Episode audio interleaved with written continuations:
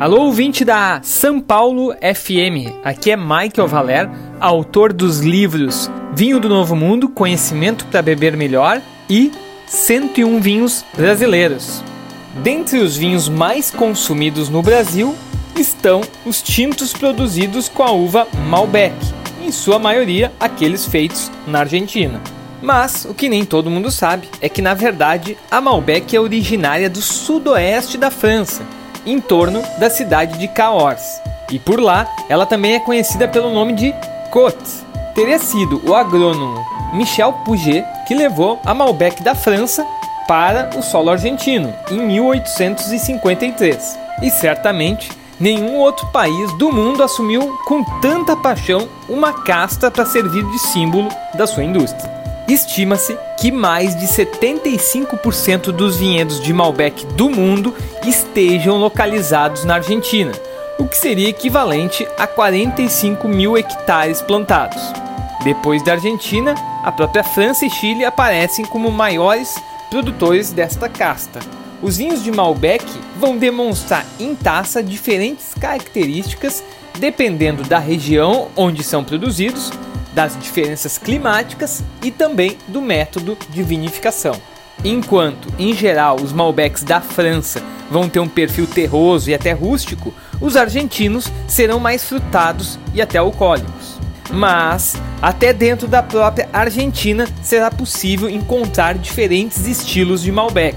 Além de Mendoza, que é responsável por 70% da produção de vinho do país, também é possível encontrar bons Malbecs produzidos nas regiões de Salta, San Rafael e Patagônia. E aí, para vocês terem uma ideia das diferenças entre estas regiões, enquanto em Salta, mais ao norte da Argentina, a gente vai encontrar vinhedos a 2 mil metros de altitude e uma temperatura anual média de 15 graus, na região da Patagônia, mais ao sul, os vinhedos ficarão entre 300 e 500 metros de altitude em uma temperatura média próxima a 10 graus. Obviamente que toda essa diferença de terroir vai resultar em diferenças notáveis do vinho na taça.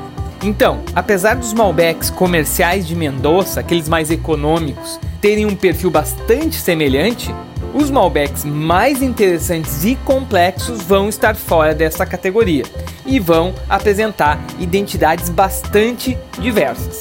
Para dar água na boca, a gente não pode deixar de falar de harmonização com o Malbec. E a primeira que vem à cabeça, é claro, é de uma boa carne de parrilla. Um assado de tira, um bife de chouriço, um prime ribs, tudo isso pede Malbec.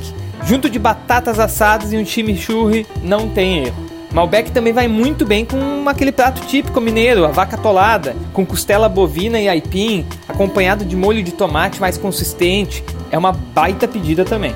E outra, para finalizar as harmonizações, que é uma das experiências memoráveis que eu tenho de Malbec, é acompanhado de um matambre recheado, daqueles cozidos a baixa temperatura por duas, três horas, e que no recheio vai ter uma panceta, um bacon e legumes. E para encerrar o nosso dossiê Malbec, duas curiosidades. A primeira é que na criação da apelação de origem de Bordeaux, a Malbec já aparecia como uma das uvas permitidas nesta produção. Mas ela acabou perdendo espaço ao longo do tempo e hoje poucas vinícolas ainda a cultivam. A segunda curiosidade é que desde 2011 a Argentina comemora no dia 17 de abril o Malbec World Day, fazendo uma série de atividades promocionais ao redor do mundo com os vinhos produzidos a partir de Malbec. Então, pessoal, por hoje é só. Eu fico por aqui e bora beber bons vinhos!